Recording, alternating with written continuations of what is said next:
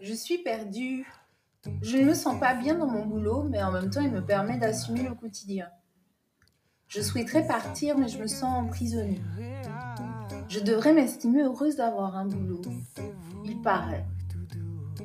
Pourtant, j'ai beau tenter de relativiser, je me sens frustrée et insatisfaite. À vrai dire, je ne vois pas de solution. Si vous aussi vous êtes traversé par ce type de pensée, je suis convaincue que vous serez inspiré par le parcours d'ébène que j'ai eu le plaisir d'accompagner. Retrouvez-moi dans cet épisode numéro 3 qui s'inscrit dans le mois des mémoires, du travail des ancêtres et moi. Inspiration, expérimentation, introspection. Bienvenue dans Nous le podcast qui vous accompagne vers le mieux-être. Je suis Charlie Saint-Fleur, coach en développement personnel.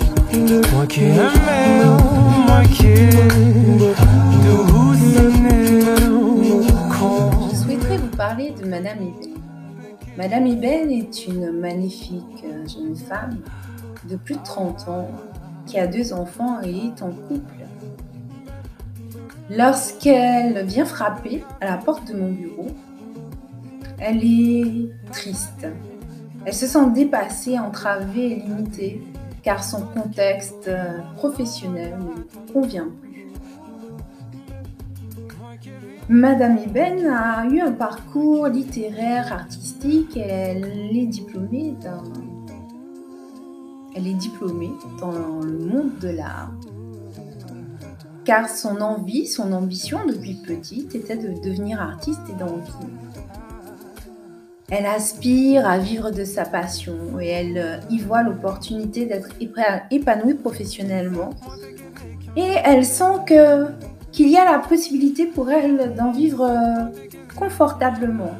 Elle rêve d'expansion, mais sa réalité est tout autre elle est bloquée dans un emploi euh, alimentaire qui ne l'épanouit sous aucun point, qui présente cependant l'avantage de l'avoir sensibilisée à la question de l'enseignement. Aujourd'hui, dans son quotidien, elle se sent en échec et elle se sent coupable.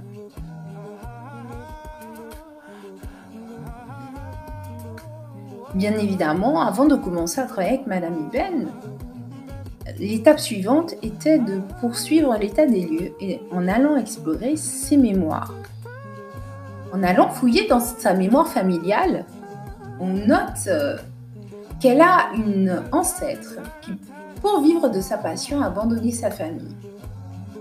Cette femme, de sa généalogie, a bénéficié de reconnaissance a eu une vie épanouissante professionnellement, a pu vivre de son art, mais elle s'est privée de sa famille pour atteindre cet objectif.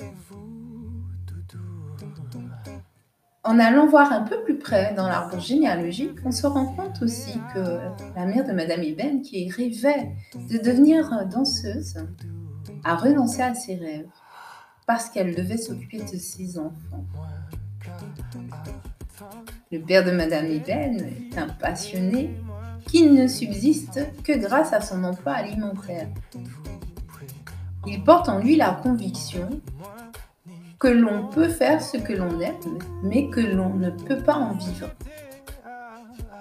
Toujours dans les mémoires familiales, Madame Eben a un grand-parent qui a vécu dans l'abondance, mais qui a toujours eu peur du manque.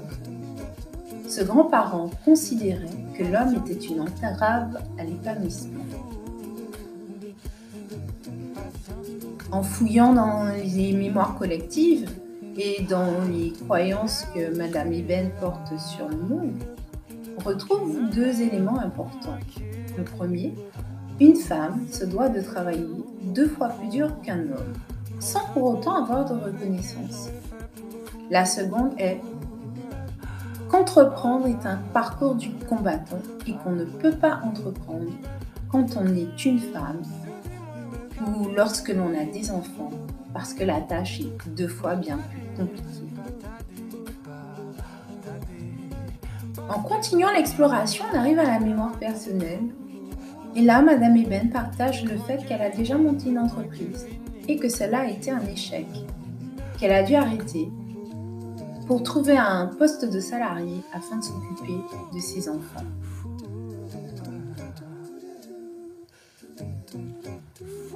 Donc, en termes d'héritage, elle porte quoi en elle, Madame Eben Bien évidemment, elle porte en elle la conviction que les enfants sont des limites, que les enfants sont des sacrifices, que l'homme est une entrave, et surtout qu'il lui faut choisir entre passion et subsistance, qu'il lui faut choisir entre famille et abondance.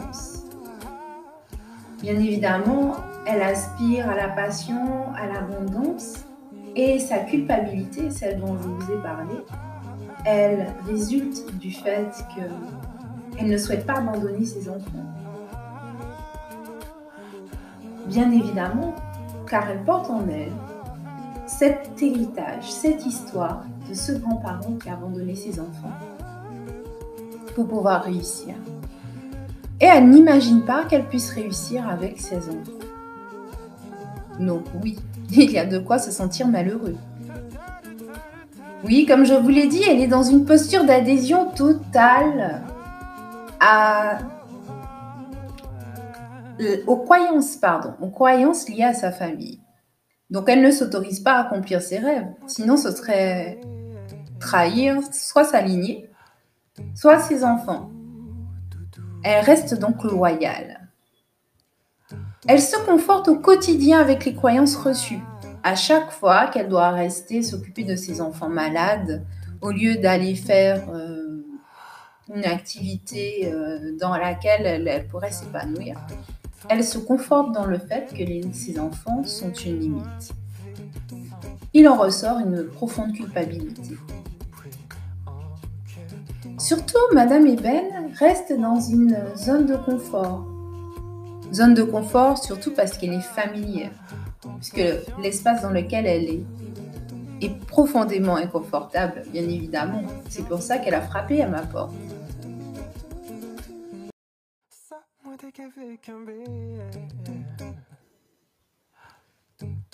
J'en profite pour faire une nouvelle parenthèse.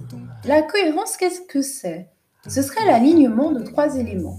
En un, il y aurait l'expérience brute, donc l'idée que l'on se fait de soi. En deux, l'expérience objective, les actions que l'on mène, les faits. En trois, il y aurait le soi idéal, ce à quoi on aspire. Le mal-être vient du fait qu'il n'y a pas un alignement entre ces trois éléments. Si l'on revient sur Madame Eben, l'idée qu'elle se fait d'elle, c'est qu'elle ne sait pas entreprendre et qu'elle ne sait pas gérer les difficultés. Dans son expérience objective, c'est-à-dire les faits, elle constate qu'elle a créé une entreprise et qu'elle n'a pas su la mener à bout, la développer euh, et en vivre. Et son soi idéal, elle aspire à l'abondance et à la réussite. Donc oui, il n'y a pas d'alignement. Cela explique le mal-être de Madame Eben.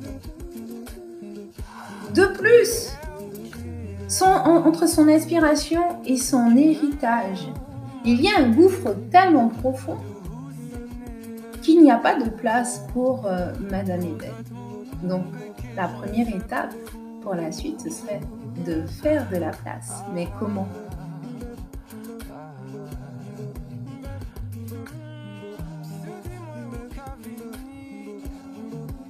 À ce moment précis, Madame Iben se sent perdue, déboussolée, remuée et en insécurité.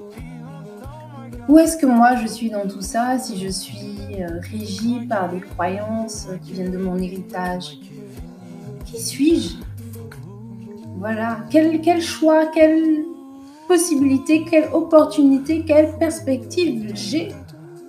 Je vous avoue, à ce moment-là, elle s'est bien demandé mais pourquoi elle est allée faire un coaching, quoi, faire un accompagnement. Pourquoi? Elle est venue voir une coach, final, pour déconstruire, déconstruire sa vision du monde. Voilà, pour tout chambouler, pour être exactement dans l'état dans lequel elle se trouve à ce moment-là, lorsqu'elle comprend tout ce, tout ce que son histoire a comme impact sur sa vie. Bien évidemment, euh, elle perd sa vision du monde. Donc elle passe par les étapes du deuil. Connaissez, hein euh, Choc, déni, colère, dépression, acceptation, expérimentation, et jusqu'à ce qu'on arrive à l'intégration. Tout ça lui a permis de prendre du recul, un recul nécessaire par rapport à sa vie, par rapport à ses choix, un recul qui lui permettra de définir une vision du monde qui lui convient. Mais une nouvelle vision, comment elle fait ça Donc je lui ai dit, ben, en revisitant son expérience passée, en revoyant les faits et en les réinterprétant, en modifiant ses références, ses modèles. Parce qu'effectivement, il y a des femmes seules qui réussissent avec des enfants. Il y a des femmes en couple qui entreprennent et qui ont des résultats brillants. Une nouvelle vision, comment En rééduquant sa psyché. Et l'une des premières étapes est de rendre à ses aïeux ce qui leur appartiennent. L'étape d'après, c'est d'accepter d'être en déloyauté. Et comment on peut faire ça Grâce à des rituels, à des symboles et surtout, surtout en posant des actes? Mais concrètement, c'est quoi rééduquer sa psyché? Ben, C'est transformer chaque croyance limitante en croyance aidante en s'appuyant sur son expérience de vie. Exemple, Lorsque je crois que mes enfants sont une limite, cela me pèse, cela me plombe. Mais il s'agit là, s'agit là, pardon, que d'une façon d'entrevoir les choses. Je peux transformer cela en une croyance aidante. Mes enfants sont ma force. J'ai déjà monté une entreprise alors que j'étais enceinte du second. Il ne s'agit pas d'inventer une nouvelle croyance. Elle a des preuves dans sa vie, dans son quotidien. Tous les jours, elle peut trouver de quoi nourrir cette croyance que ses enfants sont sa force. Concrètement, comment on rééduque sa psyché au quotidien en osant, en osant dépasser ce que l'on a cru jusqu'ici?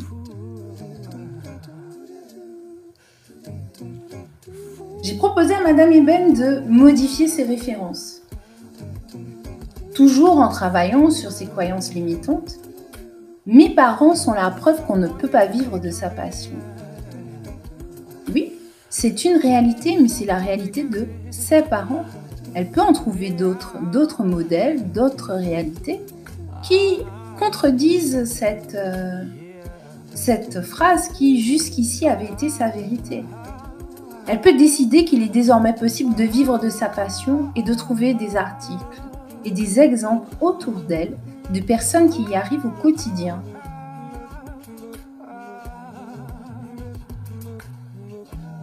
J'ai proposé à Madame Eben de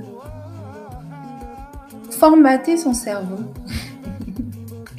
par le biais de rituels ou d'actes symboliques L'une des premières choses que je lui ai proposées, c'est d'écrire à cet aïeul.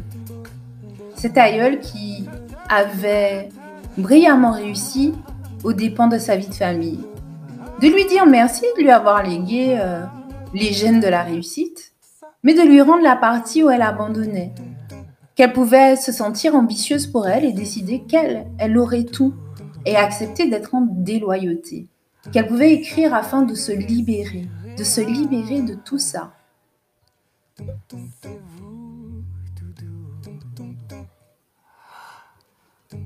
Voilà. Tout ça pourquoi? Pour être en déloyauté, pour désobéir. De se dire qu'elle avait le droit d'être la première de sa famille à vivre une vie d'artiste épanouie en ayant des enfants. En l'invitant à accepter d'être sa propre source d'inspiration. Mais concrètement, comment on fait tout ça? Ce ne sont pas que des mots, ça commence par des mots, oui, effectivement. Mais pas que cela, il faut aussi poser des actes. Donc, courageusement accepter d'aller vers ses rêves, décider d'être entrepreneur, choisir un statut d'entreprise, prendre un rendez-vous pour ouvrir le compte, mettre en place son offre commerciale, décider de démissionner, mais tout en se préparant. En se préparant parce qu'elle a besoin de sécurité et qu'il faut entendre son besoin.